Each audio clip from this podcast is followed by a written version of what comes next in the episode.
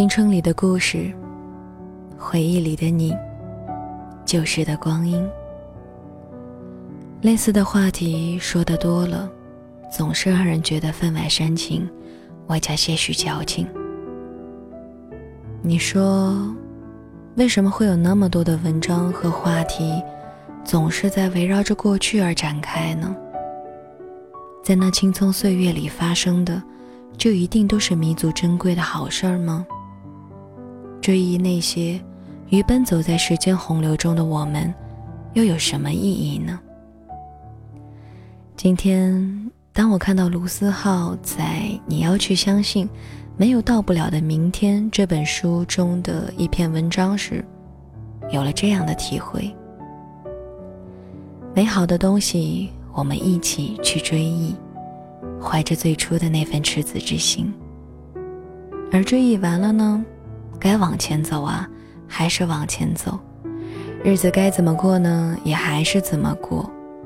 现实生活和平时也不会有什么大不同，但我们的心里，可能就会因为这份追忆，而多了些许的温柔和天真。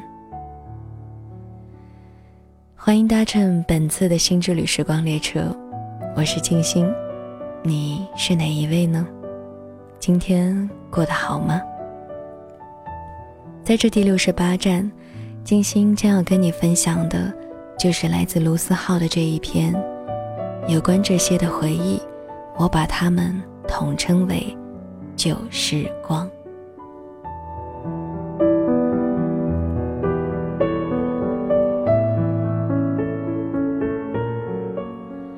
你也许也是这样。刚见面的时候，从没想到日后，他会在你的心里占据那么大的位置。再或者就是，你们互相喜欢对方，可就是没能够在一起。总是在想要告诉对方的时候，发生些什么，让你最终没有说出口。这样的狗血戏码，好像总是在上演。多少人把青春耗费在暗恋里，却没有在一起。不过没关系，因为这就是生活。回忆这东西，它一直藏在你记忆里的某个角落。在你听一首歌、看一部电影、走过一个拐角的时候，它就会悄悄地冒出来。在你以为自己已经忘记的时候。提醒着那些你经历过的时光。有关这些的回忆，我把它们统称为旧时光。高中时代大概是我所有的旧时光中最为特殊的一段，因为这段时光在我当初经历的时候是最最难熬的。可是当某天我回忆起来，发现那时，竟是最美好的。说不定真的和书里说的一样，那些好时光都是被浪费、被辜负的。只有在我们沉淀了岁月以后，回过头来看，才能幡然醒悟，那竟是最好的时光。那还是跟死党们互相叫着外号的年纪，还会做三角函数。经常会为了一道物理题跟死党争得面红耳赤的，桌上呢永远都堆着写不完的作业和看不完的教科书。头顶咯吱咯吱直响的风扇，常让我莫名的担心它会掉下来。脑海当中幻想着随之而来的血腥画面。那个时候，每一个暑假都会令人印象深刻。似乎在这短暂的时光里，一定会发生一些炽热而又温暖的事情。我总是跟最要好的朋友说着将来想要去的地方，他呢也每每不厌其烦地摆着他的那张臭脸，对我说：“还是把英语作业做好好做完再说吧。”而我似乎从来都不在乎他的臭脸，照样说着自己的大道理。那个时候，我觉得友情这东西比什么都可靠，而衡量两个人友谊的标准，就是看你能够忍受住对方多少次的臭脸。当然，每个男生在高中的时候都有一个喜欢的人。你是射手座，碰巧你喜欢的也是五月天。我清楚的记得第一次问起你生日的时候，你一脸臭屁的说：“我的生日跟陈信宏的生日一样，就是那个写出温柔的阿信。”那时是我第一次知道陈信宏的生日，然后没想到从不追星的我，一发不可收拾的喜欢了他们整整八年。你呢，总是抱怨学校里面的伙食太差。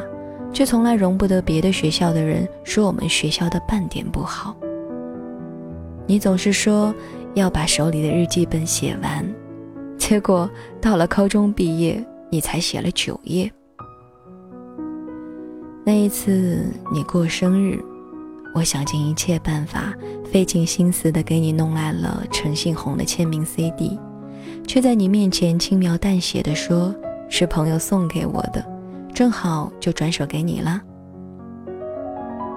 那时我们上课偷偷的发短信，没想到我鬼使神差的忘记把手机设成静音了，我只得一脸无奈的看着教室另一边偷笑着的你。之后一年的生日，我送了你一条围巾，你一如既往的数落我，说我眼光真差，这条围巾真是难看。却怎么也不肯把围巾摘下来。我们会隔着半个教室传纸条，我们也会时不时的一起去食堂吃饭。我们下课会一起趴在栏杆上。只是我从没有能够确定你到底喜不喜欢我。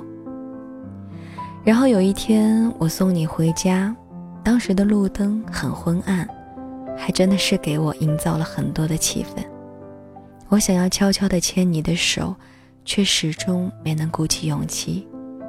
等到终于快到你家，当我想对你说我喜欢你的时候，你却像是看穿了我一样对我说：“我们会做一辈子的朋友，对不对？”深深的就把我的话给憋了回去。现在想起来，我觉得你一定是故意的。那个时候，你总是能够一眼就看穿我。你这家伙，那个时候总想着高中毕业了，怎么着也要对你说我喜欢你。可后来，怎么也没有说出口。再后来，你去了另外一个城市念大学。联系也不可避免的少了，那些感情也随着时间的流逝渐渐的掩盖起来。直到后来有一次聚会，有人起哄让我们两个人坐在一起。我那个时候不知道为什么来了一句：“其实那时候我很喜欢你呢。”没想到你一脸严肃的看着我说：“我也很喜欢你。”那时候。我想，我当时一定大脑空白了几秒钟，可也只是这样而已。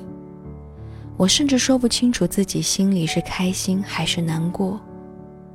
岁月是神偷，很抱歉，谁也回不去了。在那个假期之后的日子里，我们还是每天都见面。明明知道曾经互相喜欢着，可就是没有办法在一起。我们说着那些我们得到的、失去的，突然发现，说不定我们从来都没能战胜过青春这个残酷而又美好的东西。说不定在一起了，反而就没这么美好了。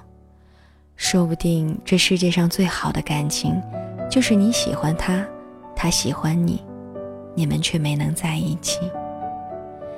尽管如此，还是会想，如果能在一起，也不错。之后过了很久，李晶跟我聊起那时候我们上课悄悄看的书，那些年我们一起追的女孩要被搬上荧幕了，我一下子就想起了沈佳宜说的那句话：“人世间本来就有很多事就是徒劳无功的，可我们还是一样要经历。”转眼这么几年过去了，一年又一年。时间飞逝的远比想象的快。毕业之后跟他回母校，以前的教室仍然在上着课，是我最头疼的物理。操场操场上，篮球场上挤满了人。麦迪那个时候是所有男生的最爱，走廊里男生女生在偷偷的讲着悄悄话。拥挤的食堂。总是坐不满的会议室，红色的教学楼，一切如常。唯一变了的，只是换了一波又一波的学生。我这才突然明白，原来青春一直都没有变，它只是我们路过的一站，我们经过了就没有了，可后面还会有人陆续经过这一站。可我们经过了，就没有办法回去了，只能远远的看着，暗自怀念不已。就好像时间一直都没有走，走远的是我们自己。这样的一种无奈和徒劳，一如我当时那么的喜欢你，一如你为了等我在寒风中裹着衣服站了很久，一如最后。我们都没有在一起。那天，你跟我站在操场，感叹着旧时光，却看见更年轻的我们在拼命的挥霍，一样的懵懂，一样的青涩，一样的不知道怎么开口对喜欢的人说喜欢你。总有人变成当初的我们，犯着跟当初的我们犯的类似的错误，挥霍着。我们无比想回去的旧时光，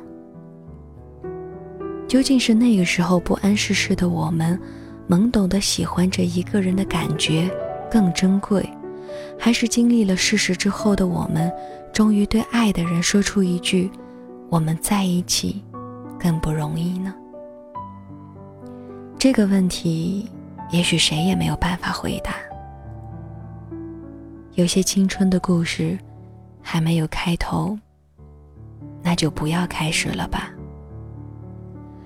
这就是我现在能写下的关于你的故事：青春、懵懂、喜欢，还有五月天，有遗憾，却不后悔。还记得那一天，李晶问我：“如果回到过去，告诉你，你遇到的那些人。”最后的结局是远去，你付出的感情，最后的结局是遗忘，你还会跟以前一样吗？我看着他说：“其实说起来，我们从一开始就料到了，不是吗？”他看着我，笑了笑说：“是啊，其实从一开始你就知道，你知道。”感情从来就不是你对他好，他就会对你好的。你知道，现在面对爱情，谁都不是善男信女，谁都曾经或多或少的受过伤，看过那么多背叛，谁也不会刚恋爱一个星期就毫无顾忌的掏心掏肺。其实从一开始，你就知道，你知道有些话只是借口。你知道，也许我们的恋情只是一时的冲动，撑不过一个夏日的午后。你知道，我们的感情可能不会有一个美好的结局。你知道，其实身边的朋友没有多少人看好我们。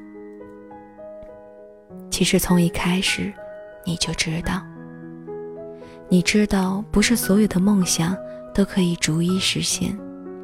你知道，有些人今天对你好，明天就可能把你忘得远远的。你知道，总有一天，我们都会慢慢的变成铜墙铁壁的大人。很奇怪呢，那个时候总觉得各奔东西之后，最不会失去联系的人，就是你。却没有想到，最先失去联系的人，也是你。那么接下来，还有很多日子要走，就把你的幼稚难过，把你的孤单寂寞，把你美好的、不美好的、开心的、失落的那些，把你所有关于年轻而又无知的一切，都毫无保留的送给那些在青春里陪着你的人吧。然后跟现在依旧能够陪伴在你身边的人。带着最后的一丝勇气和韧性，以及那千疮百孔的梦想，一起在这疯狂的世界，很努力的走下去。带着那些无法割舍下的旧时光，很努力的走下去。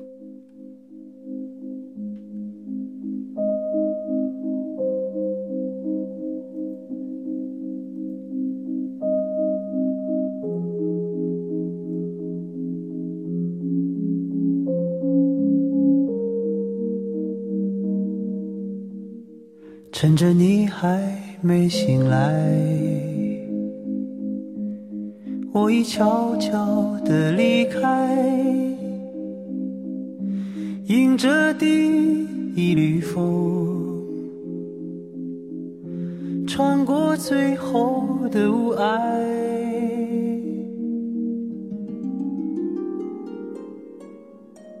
黎明还没升起来。心里已经有期待，伤痛，早已习惯了忍耐。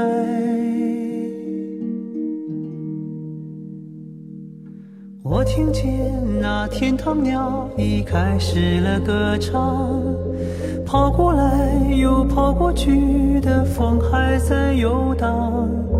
我看见那梦中人走出彩色的房间，远处渐渐升起不一样的朝阳。